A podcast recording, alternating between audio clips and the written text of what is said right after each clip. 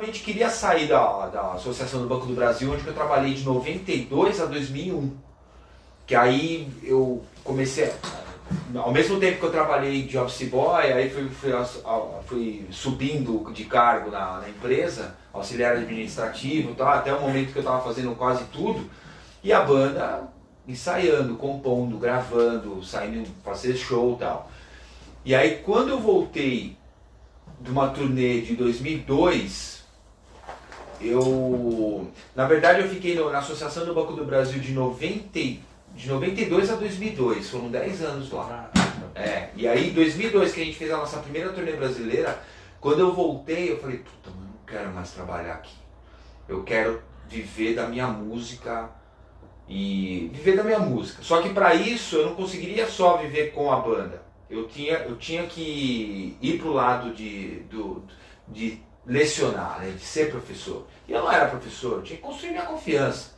E aí de 2002 eu comecei, em 2002 eu comecei a dar umas aulas particulares.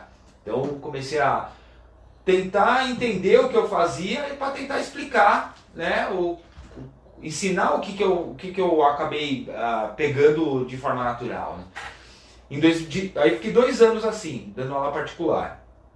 E começou a, com a banda tocando, ganhando os cachês, e eu ganhando a, a grana de, de, professor, construindo minha confiança. Ok, quando eu passo aqui na frente em 2004, eu vejo a escola. Aí eu falo, até as beat, caralho, ia ser muito foda se eu conseguisse dar aula nessa escola, porque aí eu ficaria com a banda, as aulas particulares e a escola. Puta, ia ser lindo, né? Eu vim aqui e trouxe meu currículo. O currículo foi o Pandemônio, uhum. quarto disco. e aí eu entrei aqui, o Naná Aragão, que é o braço direito do Dino Verdade, tava aqui, ele me conhecia, me conhecia, conhecia a banda, o Dino não. E aí eu falei, meu, pô, tô, tô dando umas aulas particulares, vi a escola, pô, queria ver se a possibilidade de dar aula aqui e tal. Ele, pô, legal. Aí curtiu a ideia porque a década de 2000, a cena metal brasileira da década de 2000 tava muito ah. forte. Ah, absurda. Então, com isso, meu, muitos músicos, né? Muitos bateras, muitos guitarras, muitos baixistas. Então, a busca de. de o, o, muita gente gostando de metal extremo, muita gente. A cena brasileira quente. E aí, isso aconteceu aqui, refletiu aqui, porque muitos bateras de metal vinham aqui querer ter aula e tal. E aí, o Naná sacou isso, conversou com o Dino e falou: Meu, isso aqui é legal, esse cara é legal, ter aula aqui. Eu acho que tá precisando de bateria mais metal aqui, que saiba a metodologia, porque todos os bateras da escola sabem a metodologia. O Naná mesmo toca toca no Alma Jam. E o, o Xande, que era do Patofu, dava aula aqui também, mas todo mundo sabe os, ah, os, os, ritmos, toda a metodologia da escola. Mas é legal que cada um tem seu né, aspecto mais forte ali. E aí ele falou, pô, é legal ter um cara do metal aqui e tal. Aí eu entrei, eles falaram, não, beleza, pode vir. Aí em 2004 eu comecei a dar aula aqui. Então isso foi muito importante na minha vida. Foi assim, não, foi um, não foi um empurrão, foi um para o mundo da música mesmo. Tipo, você quer ser músico? Quer viver da sua música e do seu instrumento? Então vem aqui, a gente abraça e segue com a gente. Foi isso que eu senti. Aí desde 2004, aí fiquei aqui dando aula particular e, e com o Torture Squad, e depois entrou o Kisser Clan, e agora o Matanza Ritual, e a vida foi tá seguindo, né? É. Legal. A gente, a gente já começou batendo papo. Já foi rolando assim. Já foi. Já tá rolando? Já tá gravando? já, já tá gravando.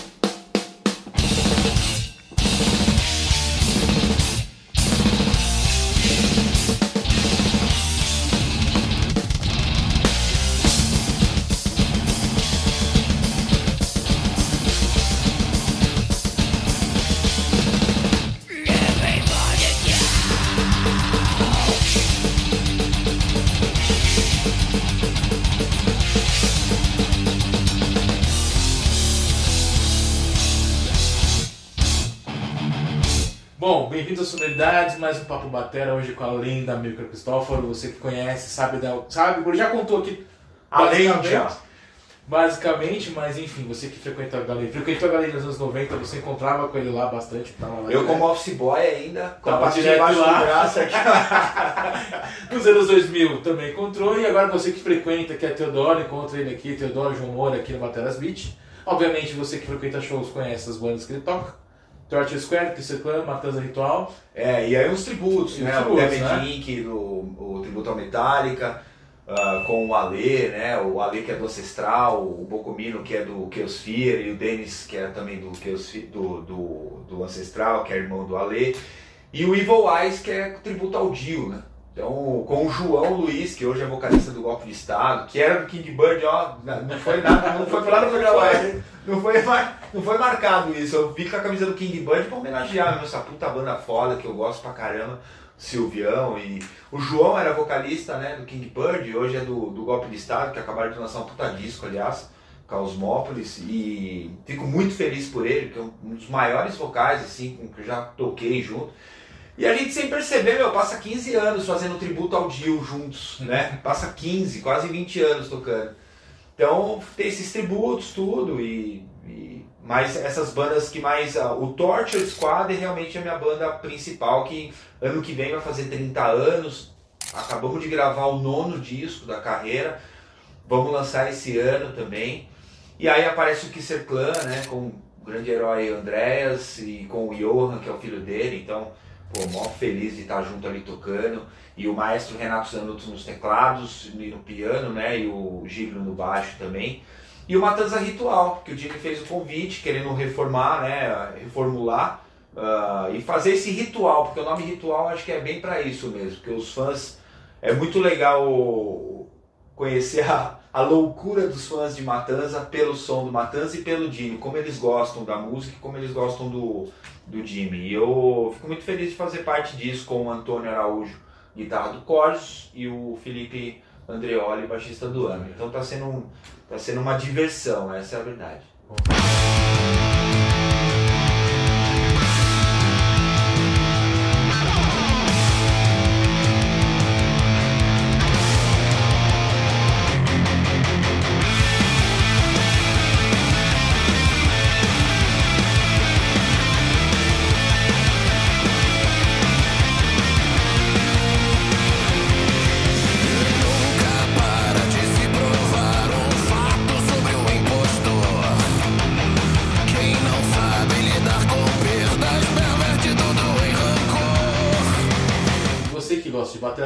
bateria é diversão. Então eu vou puxar um pouco pra batera. Vou começar com a pergunta mais básica possível. Como, como que você descobriu a bateria? Meu, eu saí de uma diversão, que era o skate, minha primeira paixão. Eu acho que a minha primeira paixão sempre foi o Corinthians, o futebol, né? É inevitável, o brasileiro já sai chutando bola, né? Então aí, mas assim, que eu escolhi mesmo foi o skate. Então, puta, até os 13 anos de idade, eu queria ser skatista, andava de skate com os amigos no bairro e tal. E o meu pai foi baterista na década de 60, tocava twist, tocava em bandas de baile. Chegou a gravar, segundo ele me disse, e eu tenho um disco lá do The Jet Blacks, um disco chamado Twist, que ele comentou que na época o, o Gato, que era o guitarra, se não me engano era Gato o apelido ou o nome, reformulou a banda e ele gravou esse disco. E eu tenho esse disco, é um puta disco surf music, twist, é o rock da época, né? E ele teve essa, ele tocou no The Jet Blacks, teve o The Four Boys, que era uma banda com o meu tio Cláudio no baixo também. E tocava em bandas de baile, de carnaval tal. E aí eu acredito muito que ele se apaixonou pela minha mãe, quis constituir uma família. A música talvez não dava o sustento que ele queria, ele foi para outra paixão que foi a mecânica. Então foi um grande mecânico, teve a oficina dele e tudo. E era um apaixonado mesmo por arrumar motor. Lembro de histórias que minha mãe contava que arrumava motor de barco debaixo d'água no Guarujá, não sei o que. Então tem muita história. E aí ele largou a música, mas puta, a paixão, eu acredito muito que ficou no DNA, assim, porque eu lembro dos, do meu pai e da minha mãe dançando na sala, som na sala, aquela coisa tradicional, né? E vinil de escola de samba, vinil de Hollywood Hits, onde tinha Dire Straits, tinha puta, músicas que me, me remete muito ao meu pai, assim, à minha mãe. Enquanto minha mãe tinha os Roberto Carlos e os Julio Iglesias e o AGP, e aí tinha Earth, Wind Fire, meu, uma, uma miscelânea, né? E aí a música sempre ali. Aí meu irmão mais velho, o Fábio, puta, ele, ele também foi assim, a, ele que meio que foi um, do, um grande divisor assim para mim, porque ele trouxe o, o rock pesado e o metal. Então eu tenho uma lembrança, por exemplo, no Rock in Rio 1 eu tinha oito anos. Minha mãe queria um disco do Queen que tivesse a I Want to Break Free. Meu irmão foi na loja, não achou e achou um, um especial do Live Killers que tinha a, a Love of My Life, violão e voz e tal. Aquele Queen, pra mim, foi muito importante. Eu escutava muito aquilo sem curtir rock, sem saber que ia. Sem, e tendo o instinto, já lembrando hoje, tendo o instinto de pegar a cadeira da cozinha que tinha um couro e ficar tocando com a, o- a, a colher de pau. Sem saber. E pegar a raquete de, de tênis de brincadeira de ficar fazendo guitarra. Sem saber. Então é, é, penso hoje que ali era um instinto que estava acionando ali, mas eu nem, puta, moleque. Aí eu fui pro skate, né? Mas meu irmão também é apaixonado por batera e roqueiro. E aí entrou Iron Maiden na nossa vida. Aí fudeu. aí, aí foi mesmo, né? Porque aí ele trouxe muito metal, aí pôster no quarto, né? Pôster da Som 3, o Kiss, Sabá, Iron, né? Aí teve uma época que a gente só teve pôster do Iron, porque a Iron era, o- era a banda do coração e continua sendo com certeza. E ele trouxe a primeira batera pro nosso quarto. Uma golpe de sete peças, cafezinho assim, linda a golpe. E eu lembro que meu irmão deixava a batera lá, e aí ia trabalhar, e eu não trabalhava ainda. Um gosto da minha mãe era que os dois filhos, aos 14 anos, fossem trabalhar com carteira assinada, tudo que eu, o que eu vejo que é muito importante mesmo, né? As- se essa, esse senso de responsabilidade que você tem que ter. Já não é, o mundo não é mais uma grande brincadeira. Você tem que ter, tem que equilibrar isso, né? A sua diversão com a responsabilidade e tal. É uma coisa que eu levo pra mim eternamente. E aí antes disso, eu vi a bateria lá. Ainda não estava trabalhando e tal, mas em 1991 foi o meu renascimento em vida.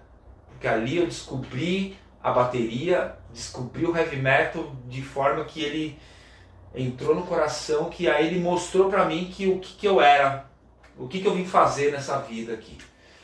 Então, um pouquinho entre 90 e 91, bate- a bateria tava lá no quarto e aí sentei uma hora e fiquei imitando, né? Porque a bateria é muito disso, né? A gente dá aula aqui, a gente vê que a questão é, muitas vezes você entende o que, que a outra pessoa, como que ela capta. Então, muitas vezes, se você passar, às vezes você precisa passar uma coisa por causa da coordenação dos membros e da até construir uma independência para você construir um ritmo no, no, no- no instrumento, porque a bateria é assim. Só que muitas vezes você faz uma coisa assim, a outra pessoa ela já vai, já faz, e nem sabe o quanto de coordenação que ela já tem, o quanto de independência dos membros que ela já tem. E eu acho que comigo rolou isso, eu fiz um ritmo assim, e aí eu lembro que eu saí do quarto, fui pra cozinha, minha mãe tava lavando louça, ela falou assim, nossa amigo, foi você que tocou? Eu Falei, foi, eu acho que eu tava com um amigo ali e tal, e os caras achando muito legal, assim, né, a bateria, molecada de 13, 14 anos. Aí ela falou assim, nossa, você leva jeito, você tem ritmo. Nunca vou esquecer isso também, que foi um- uma coisa muito marcante pra mim.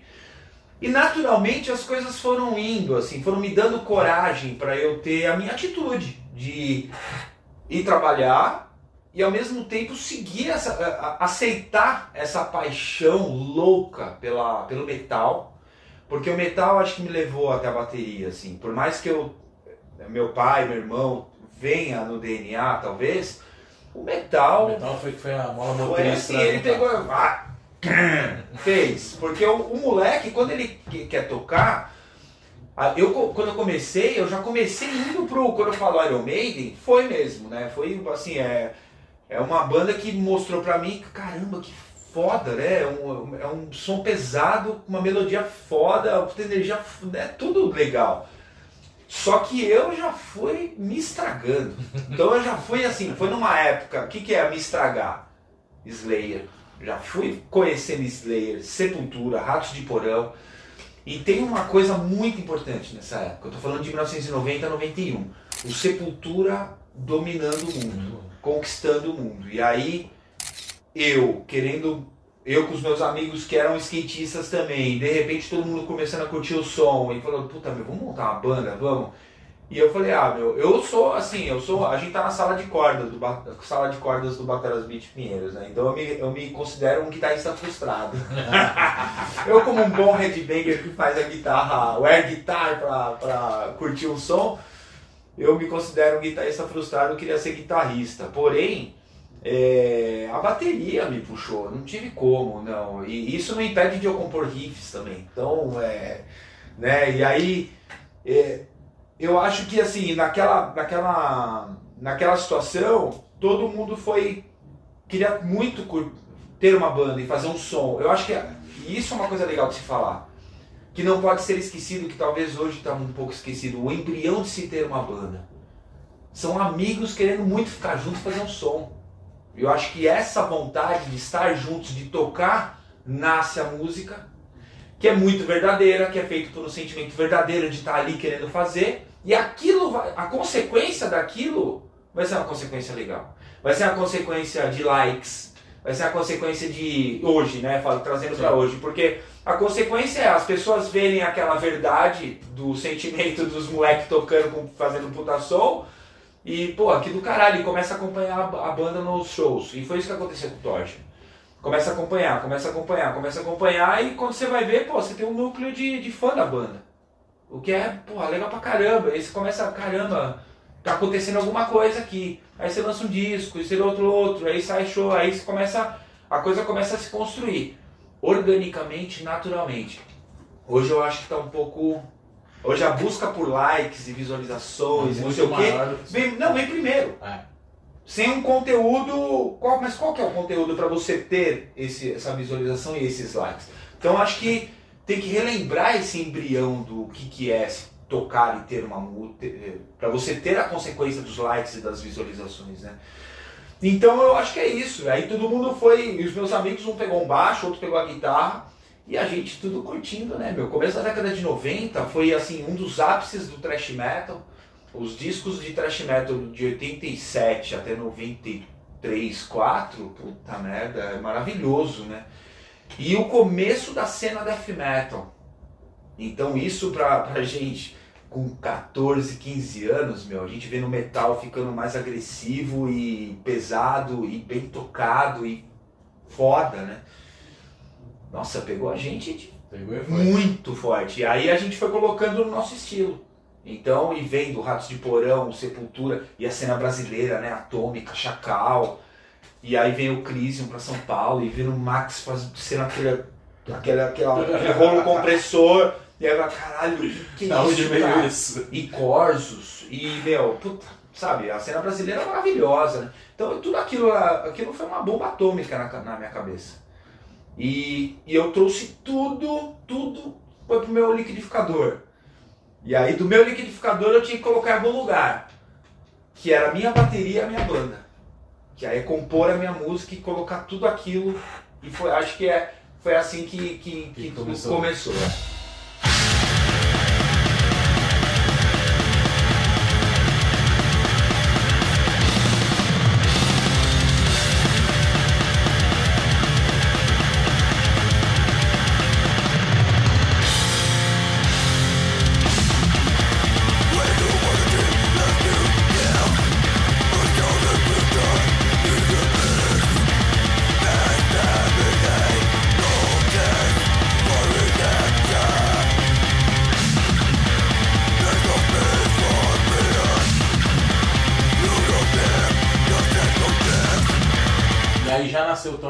Assim ou você ainda foi fazendo.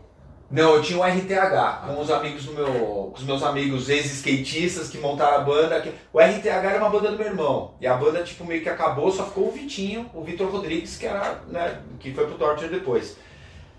Quando a gente, a banda era uma, um heavy, heavy metal. Quando a gente entrou, a gente estragou a banda. A banda se transformou num trash crossover. e aí ficamos tocando, isso é entre é 91, 91. Aí cena principalmente ficamos tocando em São Paulo, principalmente na cena de Ipiranga, né? E o Torture já rolava, o Torture Squad já existia desde 89. Só que até 92 a banda só tocava e criou um certo um certo burburinho assim, porque a banda era muito boa. Eram os irmãos Fusco com Marcelo Dirceu no baixo vocal. E aí algumas vezes eh, fazia um teste com voz, tal, com alguma outra voz. Mas foi, foi isso, até 92, sem gravar nada. E aí a gente tocou algumas vezes com o Torture Squad na cena do Ipiranga tal. E aí, quando a banda se dissolveu, saiu o, o Marcelo Fusco da batera e o Marcelo Dirceu da voz, ficou só o Cristiano Fusco. Aí ele começou a querer recrutar outras, outros músicos, né? Aí, meu, eu lembro até hoje, ele foi em casa e a gente tinha se conhecido, né? De estar tocando na noite e tal.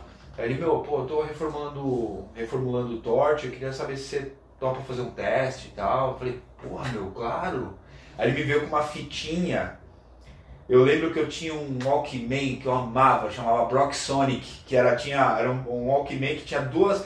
Nem todo Walkman saía som externo, porque era só com fone mesmo, né? Mas esse Brock Sonic tinha saída externa. Então ele me veio com uma fita preta com quatro sons, só guitarra, só com riffs de guitarra.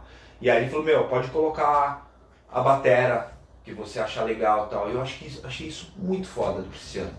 É, o- é uma, ele já me trouxe uma liberdade, né? Tipo, meu, ó, faz o que você acha melhor. Em alguns riffs ele já tinha uma ideia do que ele queria. Mas ele me trouxe uma liberdade, ele trouxe uma liberdade para um moleque de 14, 15 anos, tô colocar a batera. Falei, beleza. E eu lembro pra caralho que eu ficava, assim, dormia, eu colocava o, o Walkman escutando as músicas e ficava pensando, ficava ensaiando a batera no riff, assim. Até eu ensaiar com ele pra tocar. E começou a rolar.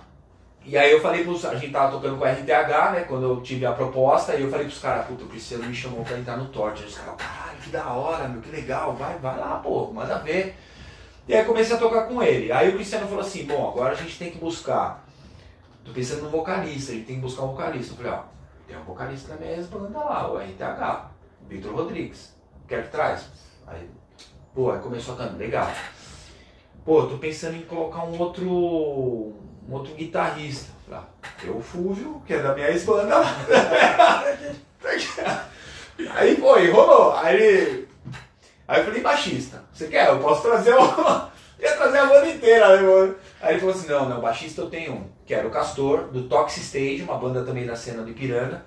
E aí eu conheci o Castor no, no terceiro ensaio, assim, que a gente tinha feito acho que um ou dois ensaios com a gente ali, e aí o Castor entrou no terceiro ensaio, aí se formou o line-up da gravação da primeira demo de outubro de 93. Aí foi a primeira vez que você entrou, entrou no estúdio pra Foi gravar a a primeira vez que eu gravei, foi a primeira vez que eu entrei em estúdio pra sentir uma bateria microfonada, com o rec rolando e vamos que E vamos. como é que foi isso? Porque você sai do teu quarto ali, do máximo do palco ali, tocando a galera e vai pro estúdio. É, eu acho que se tem uma coisa que me formou, foram os ensaios.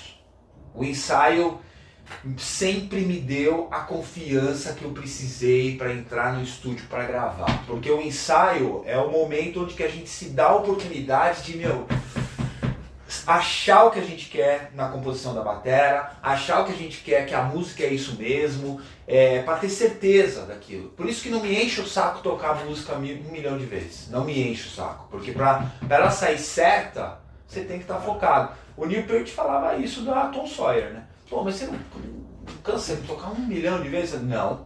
Porque, pelo contrário, se ela sai, aí eu fico bem. Porque eu sei que eu tô bem. Eu sei aonde eu tenho que estar, né? O, o, o mood, né? O, como que eu tenho que estar pra, o, pra ela sair. Se ela não sair, tem algo errado. Então eu penso da mesma forma, assim. Então os ensaios sempre foi, sempre foram assim muito, ah, muito importantes na minha vida, assim, desde o começo. E eu notei isso. Eu sempre dei esse valor muito grande, porque no ensaio que a gente tem, a gente abre o portal pra gente, nós ali da banda, meu, todo mundo é, conversar sobre ideias, trazer as ideias, isso deu certo, isso não deu certo. Uma conversa artística total ali. Você abre o portal para você está conversando, você tá, a- a- a- ali o, a coisa mais importante do mundo é para ver se aquela se aquela aquele, aquela harmonia ela vai acabar no agudo ou no grave e por quê. Entendeu? E se vai ter uma pausa depois ou não, porque a pausa pode dar não sei o que, não, e daqui vai pro refrão. Essa conversa de música, sabe? Ali o ensaio é isso, por isso que eu amo ensaiar. E o ensaio sempre me deu essa me deu essa confiança de entrar no estúdio que eu assim, eu sempre tive uma. Naque, naquela época, eu posso falar pra você, eu não sei te falar o tamanho da confiança que eu tive, mas eu tive coragem de encarar. Tipo, é isso, pô. As bandas que eu gosto fizeram isso, então esse é o caminho. Então é isso que eu vou fazer. Né? Eu acho que o ACDC, o Iron, o Sabá e, e quem ama música, que tem a própria música, tem que entrar no estúdio para gravar a própria música. Então eu nunca tive uma, um receio assim. Sempre tive né, aquela vontade de fazer, né, de documentar ali, a, de gravar a música da forma que, da melhor forma possível. Né? Aí dessa demo foi pro primeiro CD.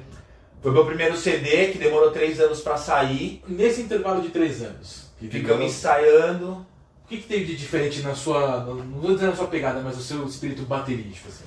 Muito, porque no primeiro, no- da primeira demo e o primeiro disco tem muito do Cristiano, do, da bagagem que ele trouxe, né? E a gente foi só colocando ó, o nosso, nosso estilo dentro do- dos riffs dele e tal, e, e ele aceitando e vendo que tava, meu, rolando legal com as músicas. A partir do segundo disco, mesmo, mesmo com a demora, o primeiro disco devia ter saído em 95, saiu em 98, por causa de problemas ah, de terceiros, assim. Mesmo assim, a gente não parou de ensaiar, não parou de compor. Então, o primeiro disco, o, o, o segundo disco que era para sair em 97, saiu em 99. Então, foi só indo pra frente, mas a gente foi compondo, então foi colocando música na gaveta, né? Ó, tem música, tem, tem música mais para mais dois discos aqui, enquanto o primeiro não saía. Mas a gente sempre trabalhando para sair. E eu, pô, no momento de esponja, né? Esponja, pegando, meu, dentro do metal e fora do metal. Eu costumo falar que eu era um radical fake, porque eu tive meu momento de radicalismo, mas não, mas um momento de radicalismo o quê? De tipo, ah, eu vou no primeiro Monsters of Rock pra ver Slayer. Slayer! Só que, meu, tem Sabbath, tem Kiss, tem Suicidal, e sabe, e as bandas brasileiras que botaram pra fuder, né? O Angra, o Viper, o Dr. Sim, o Raimundos. Raimundos eu, eu torci o nariz na, na época, tudo, mas não tinha como torcer o nariz por ver, o, não tinha como você não ver que os caras fizeram um puta show legal. E que todo mundo, meu, puta, curtiram pra caralho. Então, por isso radical fake, entendeu? E, e, e principalmente pelo lado baterístico, porque eu lembro muito quando um amigo meu, quando eu comecei a, a heavy metal é a vida, ok. Aí eu sempre, eu sempre falo que a, a porcentagem headbanger sempre teve aqui e o baterista aqui. E hoje eu acho que os dois andam na, na, na, na mesma proporção.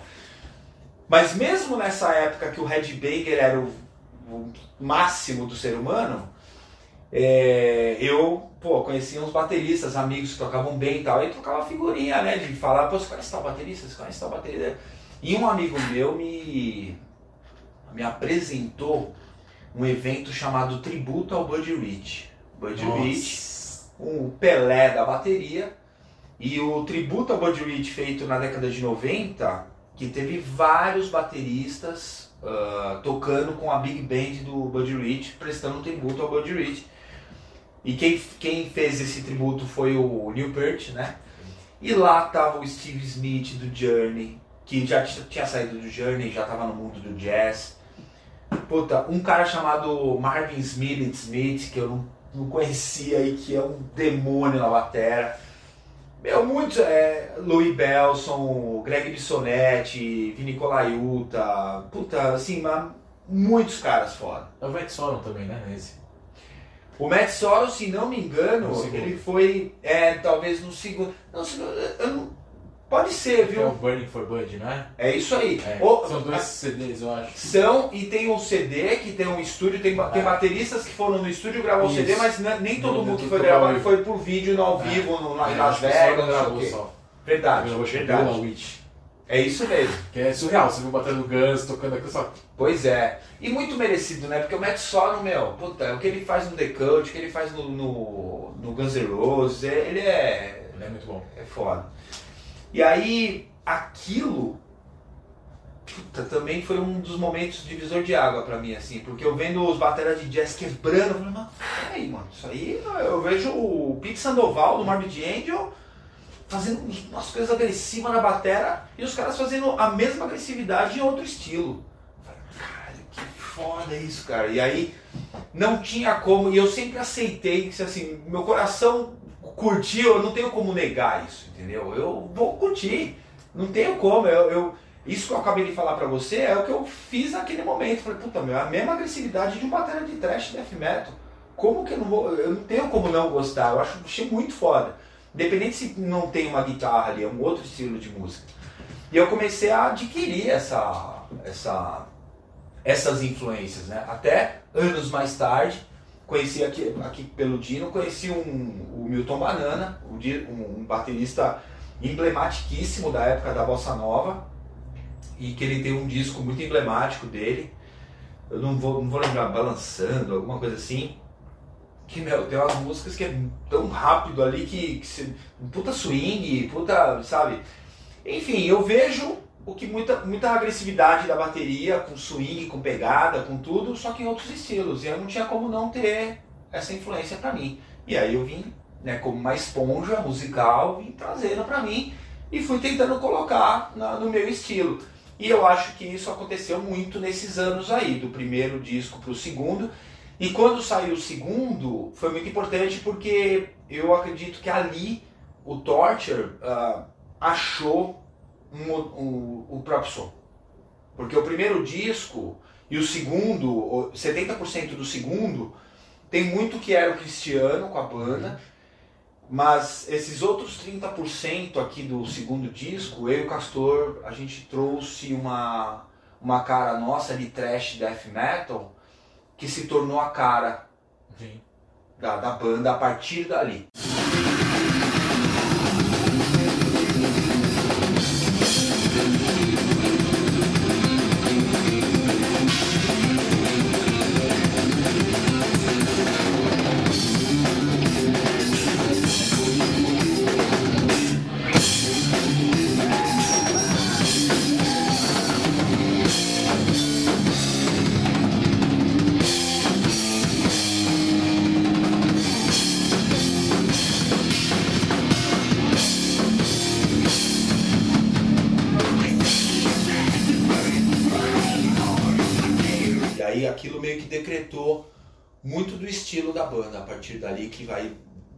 Holy Spell e, e segue. É, e coincidentemente, nessa época, você começou a figurar nas, nos rankings e, e revistas de bateria. Começaram a falar com mais ênfase sobre Aham. você. Assim, como é que você avalia essa tua entrada, junto com o terceiro disco, obviamente, Aham. nesse, nesse panteão, vindo lá devagarzinho, na época da Golpe, pra começando nos 2000, já entrando nas revistas, já... Meu, felicidade e gratidão pesada, né? Porque é- foi, tudo natural. Então se chamou a atenção de alguma forma, é porque foi natural mesmo, né?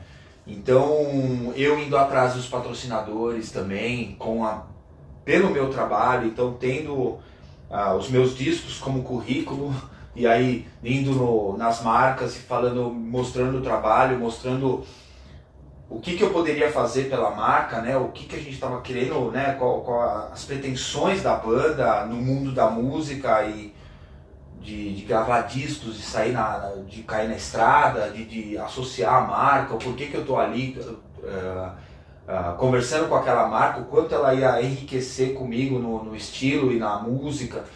Então eu fui conseguindo, né? As marcas foram ah, se associando a mim Muitas que estão até hoje. Eu tenho meu patrocínio da, da Orion desde 2004, então faz 18 anos. Eu lembro quando saiu na revista isso. Eu, eu toco bateria desde 2001. E eu ali comprava as revistas, levava as revistas, saiu entrevista sua, e eu, pô, comprei um prato pra sua calça. Ó, que legal, ó. Ó a Orion aí, ó. Aí, ó. E a Orion, meu, nessa época, puta, eu lembro pra caramba, cara, que pra mim a Orion é uma divisora de águas também no, no nosso mundo musical brasileiro Ah, aqui, porque pra mim não teve empresa. ah, e isso é, não é porque patrocínio, nada disso, é o que eu acho. E foi o que eu senti quando eu escutei o solo Pro pela primeira vez na galeria aqui em Pinheiros. Eu escutei um som e aí. Aí eu en- entrei na loja volume 4, que era dos antigos donos da Destroyer Music Sim, Store, que era da antiga Destroyer Records da Galeria do Rock. E aí, pô, que prato é esse daí? Pô, um prato brasileiro, chama Orion. Olha, solo Pro você conhece? Não. É, em preto, né? Tinha o solo e o solo Pro. E eu lembro que eu falei, caramba, esse timbre de prato eu nunca tinha ouvido de um prato brasileiro, porque tinha as marcas brasileiras já, mas eu nunca tinha ouvido aquele timbre. E aí eu lembro que, meu, a partir dali, falei, puta, meu, o meu objetivo é tentar conhecer mais essa marca e tentar chegar neles, né? Tem vários pratos bons. Pô, sou, sou fissurado até hoje por aquele bacalhau. Pois é, o Megabel Megabel, 22. Sou fissurado nesse prato até hoje. E aí, meu, desde 2004 a gente tem um trabalho juntos, né? Então eu tenho marcas associadas a mim há muito tempo, com a Seibanes desde 2007. Ah, puta, tem a Evans, tem eh, ah, a Pearl, que é recente, mas puta, em 2000, o meu primeiro patrocínio de bateria foi a ADA, que foi em 2007 também. Mas eu fiquei até 2009, onde que eu entrei na Mapex. É. Aí na Mapex eu fiquei até 2000, 2000 e 2016. E aí em 2016, 2017 eu entrei na Pearl. Então, eu fico muito feliz das marcas estarem comigo, porque é, delas estarem comigo, é, o sentimento delas para comigo é uma coisa muito verdadeira. Porque eu toco um estilo de som que é, não é assim o popularesco, né? Né? É um estilo popular? É, o metal é, mundialmente é. Mas eu não vou estar no Faustão. Eu não vou estar na- no- no- nos programas né, de ibope, pá. Eu penso dessa forma. Então, se eles estão comigo, é porque eles, meu, é muito verdadeiro deles comigo. Então, o que eu tenho que fazer é representá-los da forma mais honesta do mundo. Então é esse o approach que eu tenho com os meus patrocinadores, né? Eu sou muito, muito honrado e muito feliz de, de tê-los comigo, né? E as coisas foram, eu acho que aí nesse momento começou a acontecer aquilo que a gente estava no começo da conversa. É uma consequência do trabalho, porque aí é claro que a gente vai fazendo o trabalho e vai buscando também, e de forma honesta, sem pensar em pisar ninguém, é pensar no seu. E aí as coisas eu acho que vão acontecendo.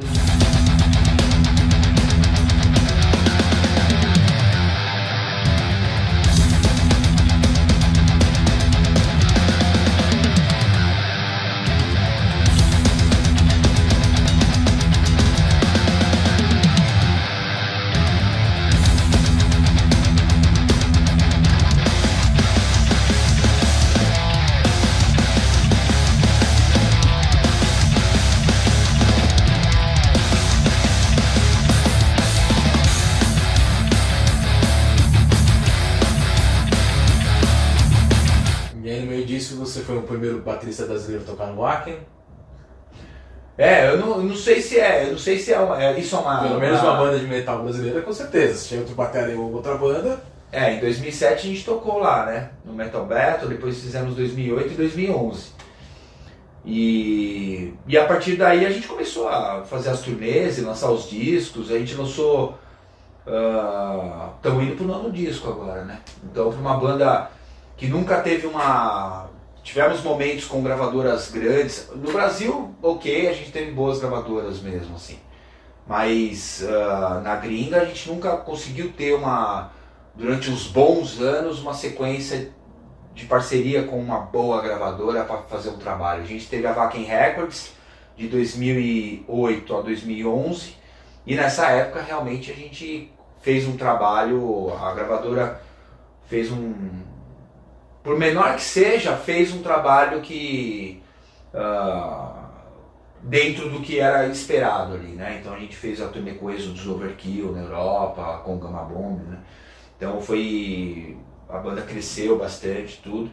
Mas aí a gente sempre buscando, né? Porque a gravadora faliu, a Vakin Records não existe mais, só tem o, o festival. E a gente sempre buscando uma, buscando uma gravadora pra gente ter, uma, ter um trabalho mantido, né? Na Europa, para poder alcançar os Estados Unidos. é- enfim, é o jogar o óleo e conquistar não só 24 territórios, né? É pegar a carta do objetivo de conquistar o mundo, né? Essa é... Não, com certeza.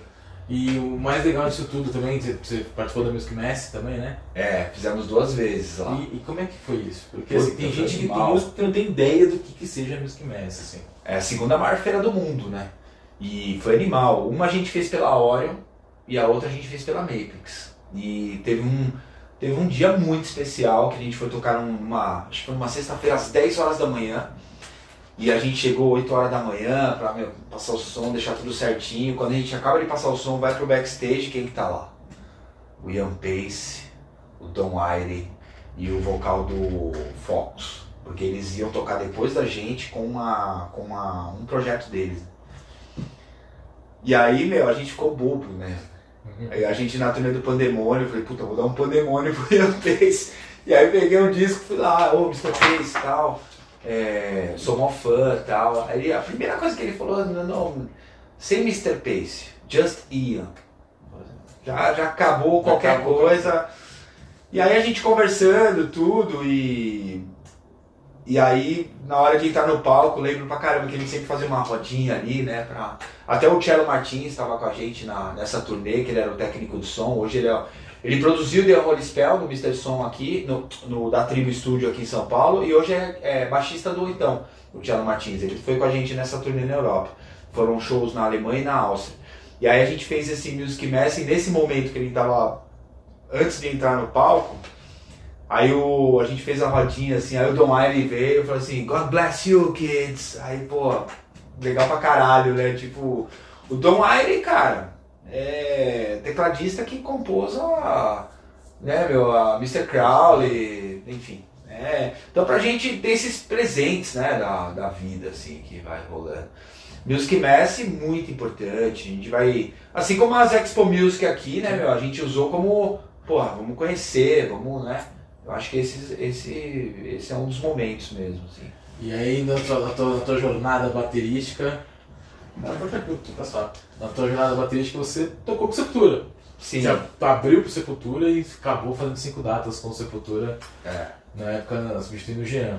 é, 2011. Como é que o coração segurou isso? Porque o Sepultura, de certa forma, foi um dos responsáveis por você estar dentro do- da porradaria, sem, né? Sem sombra de dúvidas. E aí?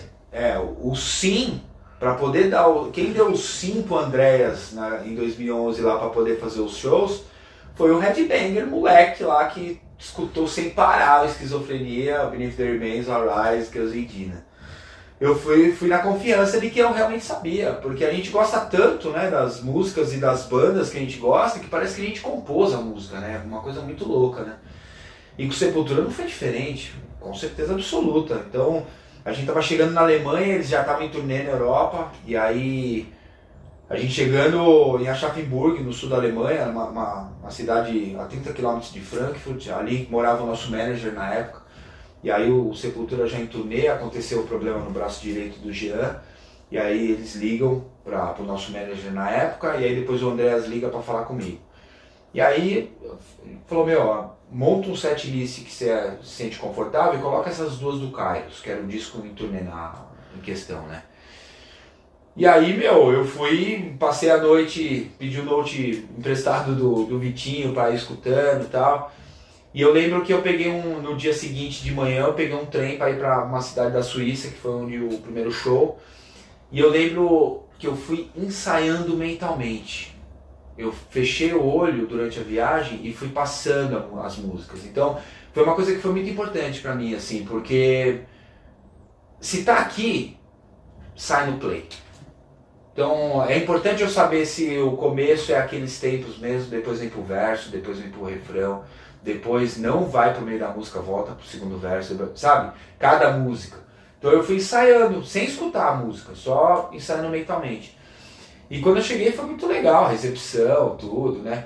Eu influenciado pelo Andréas, que ele, ele usava o meião do São Paulo como distintivo do São Paulo aqui, eu fiz a mesma coisa com o meião do Corinthians, né? eu cheguei com o meião do Corinthians e falou, pô, quem que deixou esse cara entrar aqui? Foi muito legal, mó, puta, clima legal pra caralho. E aí toquei com a bateria do Jean, tudo, só mudei, ele usava um chimbal aqui, eu só mudei pra cá. E, puta, foi rolando, rolou cinco shows. O show na Áustria que tinha cancelado, a gente conseguiu fazer, então eles não perderam nenhum show na turnê. E foi entrando músicas, conforme foi passando, eu fui tirando mais músicas. Então entrou a Choke, entrou a Convicted in Life, entrou. Foi entrando músicas, assim, até que no último, no penúltimo, o Jean subiu e fez três pra sentir, né? E eu tava lá ainda. E aí o último show, que era numa cidade da França, ele ele ia fazer, só que eu tava lá, mas você, você pode ficar aqui de stand-by, o Jean vai fazer o show agora, e você, aí, aí eles falaram assim, pô, vamos fazer uma saideira, né? Aí eu falei assim, eu posso fazer um pedido? Olha, podemos tocar a Beneath the Remains? Aí a gente fez a Beneath the Remains nesse show da França que o Jean já tava fazendo, eu só entrei pra fazer a Beneath the Remains. E foi, puta, super especial, né, meu, pra caralho, não tem nem o que falar. Depois rolou umas outras, com Sepultura rolou, já na época do Eloy agora, rolou uma, talvez que ninguém sabe, que é um show que ia rolar em BH, que o Eloy não poderia fazer, da turnê do Machine Messiah. O Andreas me ligou, falei, não tinha show, tudo, né? Rolou a agenda, falei, puta, vamos fazer. E a gente ensaiou, eu ensaiei até com a batera do Eloy, tudo no Rameu Studios aqui em São Paulo. Eu ia tocar umas duas, três do Machine Messiah, um disco que eu puta, acho muito foda esse disco, assim como o quadro, né? E aí a gente ensaiou e fomos pra BH. E aí no dia lá do show, a gente chegou cedo e tinha um jogo do Atlético, e a gente foi pro jogo do Atlético com o Paulo, porque ele tem um, um camarote e tal, a gente assistiu o jogo e tal, não sei o que. Aí voltamos pro hotel pra, pra ir né, pro show. Começou uma chuva animal Nossa. não teve show. Cancelou. Porque teve um, um temporal. E aí acharam melhor desmarcar. Então eu fiz esse ensaio com Sepultura, viajei com eles e acabou não rolando o show, mas eu tive esse, esse, final de semana legal pra caralho com eles, né? E o último foi em Brasília, que teve ah, o falecimento na morte do. o falecimento do pai do Eloy. E ele não pôde fazer o show no sábado, e aí rolou de fazer. E, e aí eu levei minha batera, tudo, então, porra, me senti em casa com a minha bateria, tudo. E foi, foi também do caralho. Eles estavam fazendo uma, uma turnê do Bestial Devastation, passando por todos os, todas as fases, tudo. Eu me sinto muito feliz, eu já tô de bônus nessa vida, né? Eu já tô de bônus nessa vida, já, já aconteceu muita coisa que eu nem esperava. Então isso só me dá, puta, só me dá energia, só me dá felicidade, assim, de, de continuar, né? É isso. E aí o Rock in Rio, aquele menino de 8'5", Tá aqui, quando você vai. vê a, vira a página, Pois é. tá no Rock in Rio.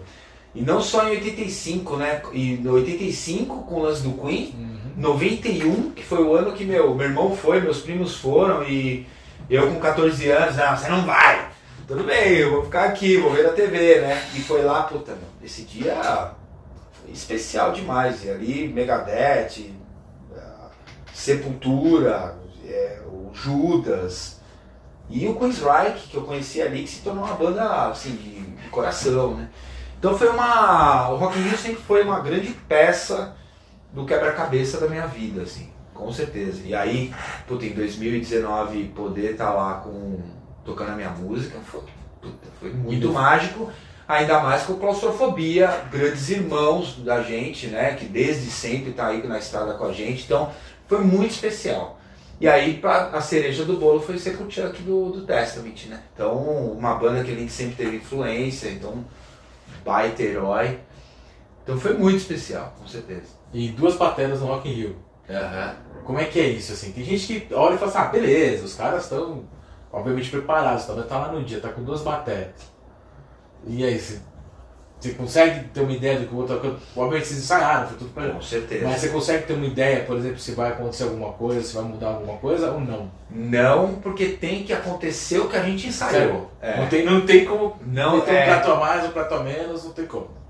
Até tem, se não for. ah, se não sair do, do roteiro, vai. Tipo, a gente combinou, por exemplo, a Electric Crown, né? Que a gente tocou as duas bateras juntas. Eu e o Caio, a gente compôs é, uma virada, um tipo de virada de. é, eu- não lembro direito a virada agora, mas era tipo, uma, primeiro uma virada que fazia só caixa durante o verso e depois via pro tom. Então a gente sabia que a primeira era só caixa depois ia pro tom.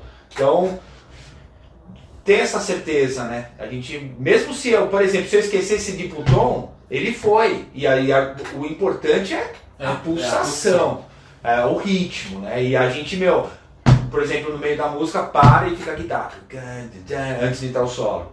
Importante, meu, a gente saber que ali para mesmo, não continuar, opa, né? De alguma coisa? É, não, é saber da estrutura da música. Então, ensaiamos bastante para isso. Teve até um momento no que a gente ensaiou lá no Rio ah, com o Chuck e aí a Electric Crown, né? Quando faz o. que eram as duas bandas, o Claustro ensaiou né, a, a, a Disciples of the Watch com ele, a gente ensaiou a Practice What to Preach depois foi a Electric Crown, as duas bandas. E aí, quando começou. Aí eu lembro que claramente assim que a gente tava. Porque o som é pesado, né? Então se você começa a entender o som, ele é muito fácil a gente trazer um pouco o andamento porque é tudo muito pesado. E aí eu lembro do Chuck assim, ó. Aí, aí ele pedindo pra gente. Aí na- automaticamente eu olhei pro Caio, aí ele- a gente entendeu na hora, foi os dois acelerando, aí acelerou, a gente sentiu naquele microlésimos de segundo ali, uns dois, sei lá, uns dois, três segundos assim que a gente aumentou, aqui, ó, aqui tá bom, aqui tá bom, beleza. E aí seguiu naquele andamento, e no show foi aquele andamento. Então a gente, naquele momento, a gente sentiu que, puta, daquela forma já não pode ser. Então eu não ia entrar no show daquela forma. Olha como isso é importante. Então já, a gente já entrou com aquele, daquela forma que a gente, daquele andamento que a gente achou que, que ele sentiu que, ó, aí sim, agora vai. Então era um pouquinho mais pra frente. Então acho que é tudo ensaiado, tudo, né? Deu, eu entrei com o celular no bolso no, no, no show do Rock in Rio. Então é ah, com o cronômetro. Então, uma hora era 20 minutos o claustro, 20 minutos a gente e 20 minutos com o Chuck. Então, eu entrei e deu né, o cronômetro aqui, coloquei e fomos tocar. E aí, quando acabou a terceira música, né, que aí, aí ia virar as baterias para ficar duas de lado, aí eu fui lá, deu 19 minutos e 40 segundos. A gente Nossa. entregou o palco com 20 segundos. De, a gente era 20 minutos. A gente entregou o palco com 20 segundos de, de sobra. Sobra. É, é, é. Então, meu, aí virou tudo, deu tudo certo. Aí, aí, aí era a vez do Claustro tocar, né? Disciples of the Watch, com o Chuck. Depois era a gente com o Practice What to Preach. E depois Electric Crown. Aí as duas bandas e tal. A gente tinha um- uma, uma última que a gente não tocou por causa do tempo, né? Mas a gente tinha ensaiado que era um tributo ao Leme, que ia tocar Ace of Spades. Que aí eu acho que ia acabar. Ia cair tudo ali. Com certeza. E você falou de pulsação andamento. O que, que, que você acha que é a pior coisa que pode acontecer para um batera? Quebrar uma baqueta no meio da virada, diminuir o andamento, muitas vezes sem perceber, e depois a banda te avisar que você diminuiu o andamento? Ou entrar completamente atravessado e ninguém perceber, só você, ficar com aquela dor na consciência? Meu, é. Puta merda. Eu acho, eu acho que. Eu pensei que você ia até falar assim, ou de quebrar o banquinho, né? Porque quebrar o banquinho, o batera fica assim, é- acaba tudo. Acaba tudo. Ele não, não tá nem indo pra frente nem pra trás, ele acaba, acaba traseiro Mas essa parte a gente salva. Eu acho que o andamento lento, ele. Eu acho que o batera ele tem que ser muito. ele- é, é, o baterista ele tem que ter noção da responsabilidade que ele tem na música com a banda. Quando o baterista ele tem essa noção de responsabilidade, a banda fica com um sorriso assim, sabe? Porque sabe que, meu, puta, estamos estruturados sabe? E eu gosto de passar esse tipo de confiança para a banda que eu tô tocando. Porque eu quero ter uma banda confiante.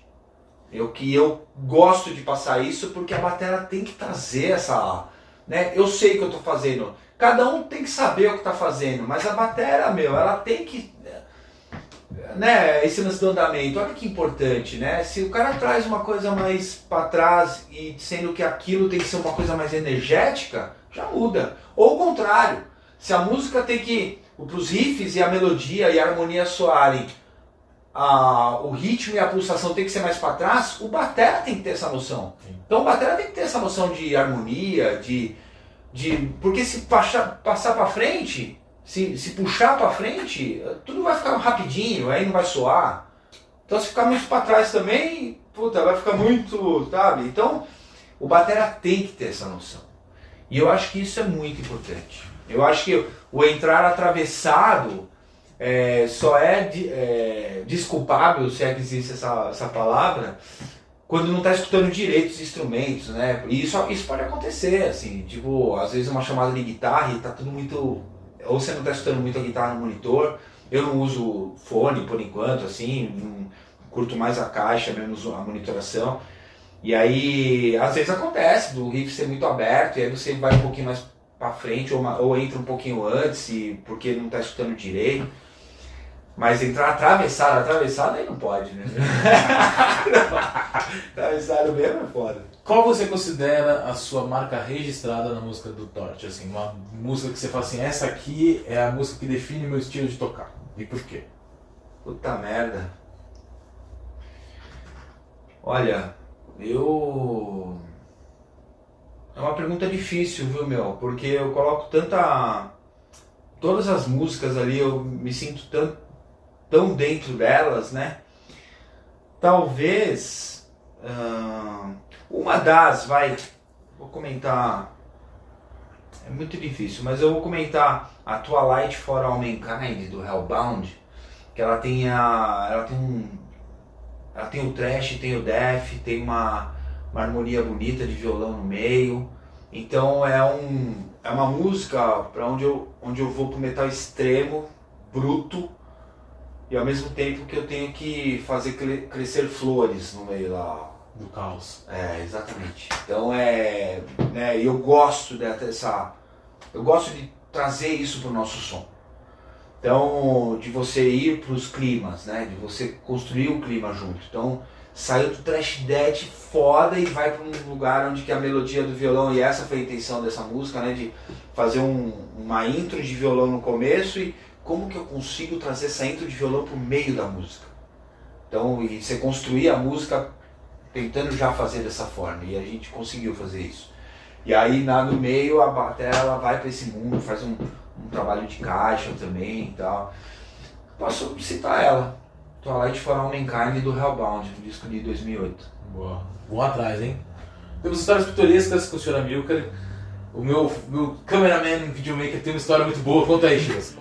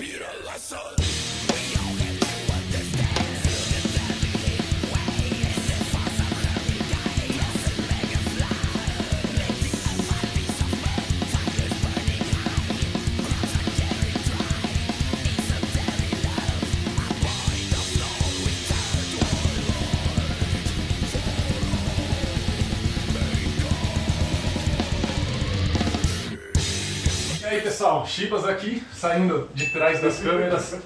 Grande Amilcar, é prazer estar aqui Prazer, com você e ah, o Java sempre. Ah, você é uma lenda no mundo do metal, mas pra mim é, é muito importante porque em 2000 você participou do Festival de Música da minha escola. Não sei se você lembra Uau. disso. Cara, Dois, 22 anos atrás. Aham. O meu amigo Harold chegou a tocar com você, acho que no Sim, Tóquio. guitarrista. Sim. Grande guitarrista. Gravei uma demo com ele. umas- umas- o Harold, né? É, o Harold, Sim, Harold. é, pô. Então, daí ele te chamou pra tocar no festival da nossa escola. E você aceitou, você foi lá tocar. Não, e a história Acho é, que eu tipo, disso, cara. é uma lenda na turma, né? Tem a lenda da, da minha carta do Matos e a segunda lenda na nossa turma é você tocando no- na nossa escola. Que legal. Porque, tipo, é, moleque, né? Tudo 15 anos. Aham. Daí, porra, tipo, quando ele começou a tocar com você, todo mundo, ah, puta, que foda. E ele, ele tem bom ouvido, né? Então ele ouvia as músicas de metal e tirava. É ele, isso tipo, aí. É isso aí. autodidata. Daí ele falou, não, vou chamar o Mika pra tocar no festival. Mundo, ah, duvido que ele aceita, não sei o que. Daí, tipo, ah, ele aceitou, né? A gente, puta, não, tá tirando, não, aceitou, ele vai vir.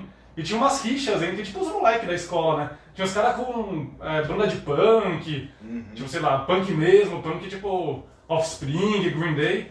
E a gente do metal, né? Ah, bem aqueles moleques esquemistas, né? Só metal Aham. acima de tudo.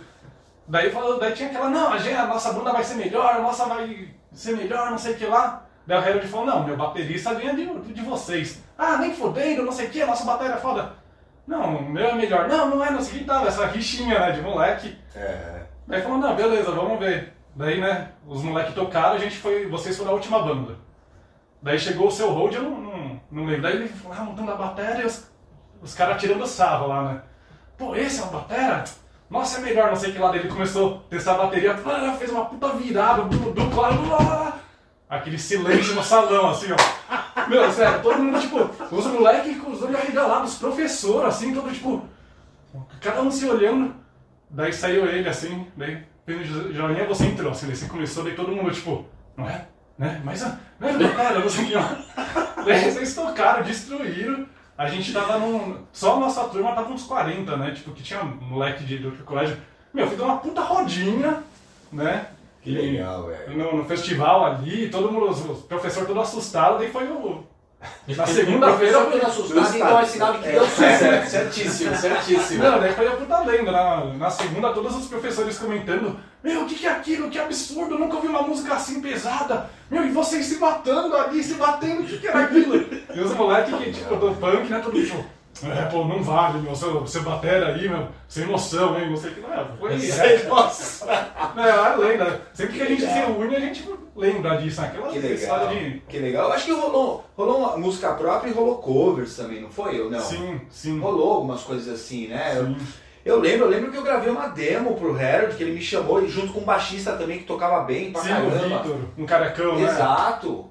E aí, eu, pô, aliás, ficou uma cobrança. Eu queria, eu queria essa demo pra eu ter aqui pra mim. Harold, manda pra ele. É, manda aí, pô. E eu, eu lembro que as músicas eram muito legais, tinha uma influência meio de death até, assim, porque era uma. O death era uma. Né, death metal, mas que não tem tanto só blast beat, vai pra vários lugares e altas, alta noção de melodia que o Harold Sim. tem, junto com o baixista lá. E eu lembro, assim, você começou a falar, eu, eu fui pegando na memória, eu lembro, assim, mais ou menos do, da, do momento ali da escola, tudo.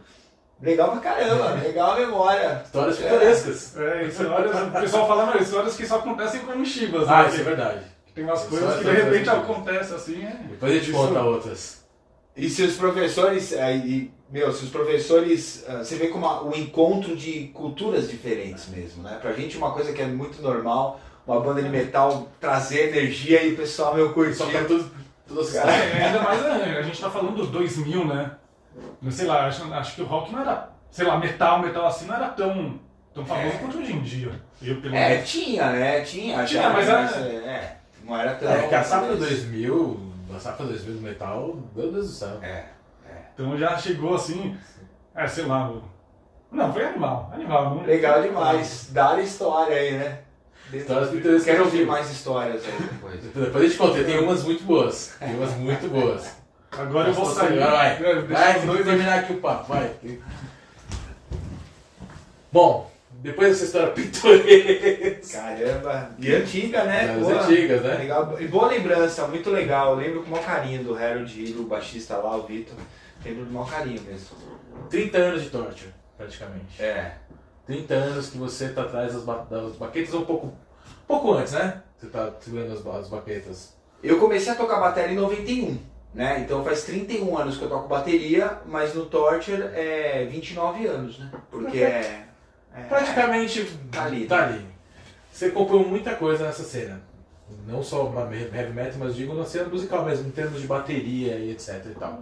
Você acha que se o Torture começasse hoje, você começasse hoje como baterista, você acha que as coisas teriam sido muito mais fáceis ou muito mais complicadas? Meu, eu acho. Tal, talvez teria sido mais fácil. Porque se a, gente, a, a gente ia continuar com o, o nosso feeling mesmo, assim, né? Porque eu, o Castor, ah, o Cristiano, é, assim, é headbanger roqueiro que gosta de tocar, gosta de de né, de estar com a banda. Então a gente ia fazer a mesma coisa que a gente fez em 93, 94, só que em 2022.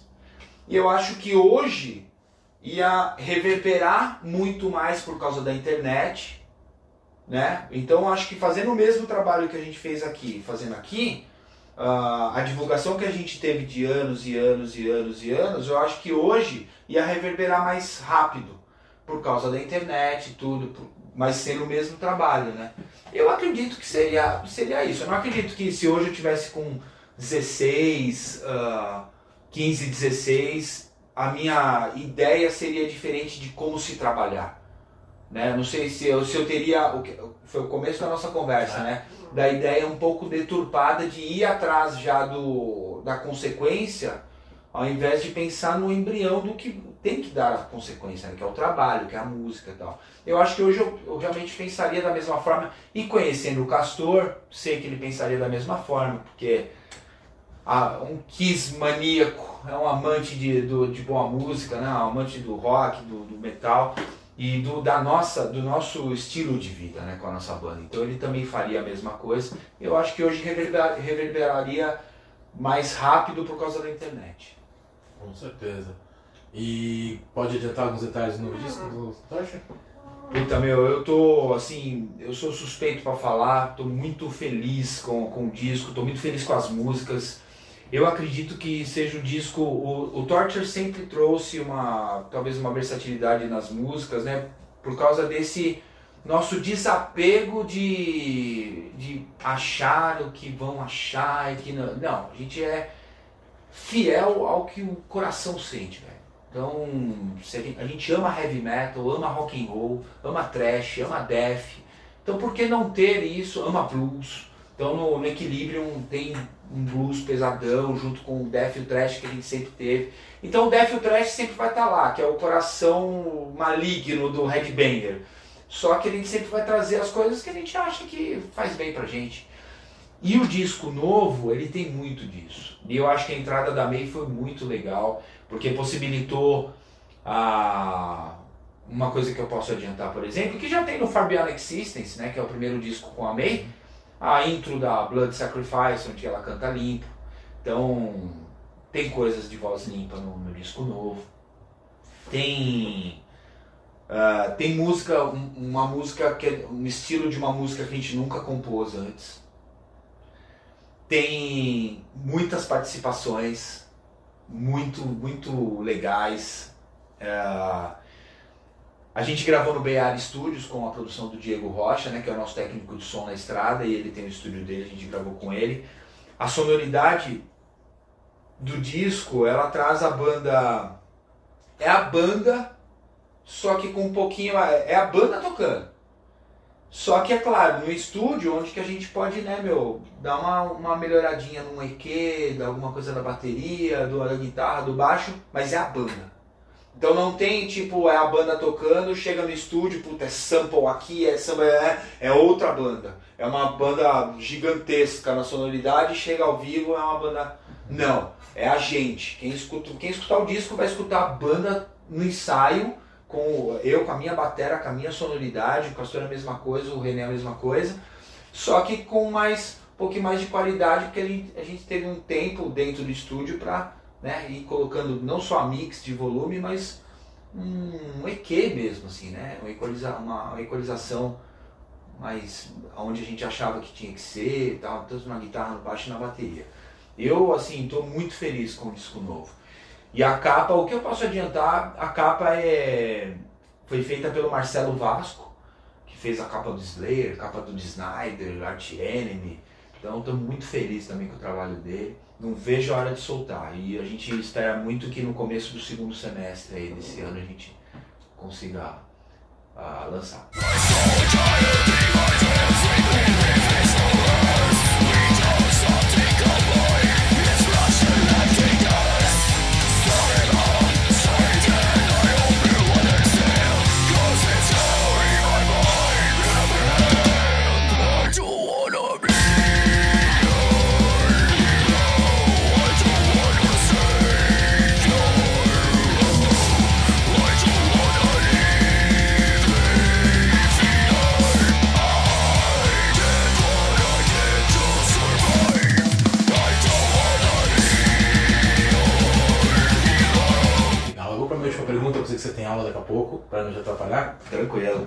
Você olha para aquele menino de 14 anos, o que, te vem à cabeça? E vou te fazer uma outra pergunta. Se você, aquele menino de 14 anos visse você agora, e e visse que você já conquistou com a bateria, o que, que vocês falariam?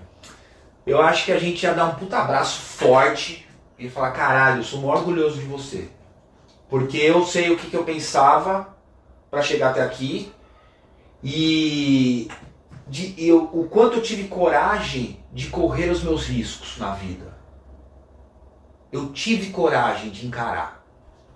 Então, é diferente você ter 14, 15 anos e falar, puta meu, se eu vir para esse lado, o que, que será que pode acontecer? Mas o coração tá mandando ir para aquele lado.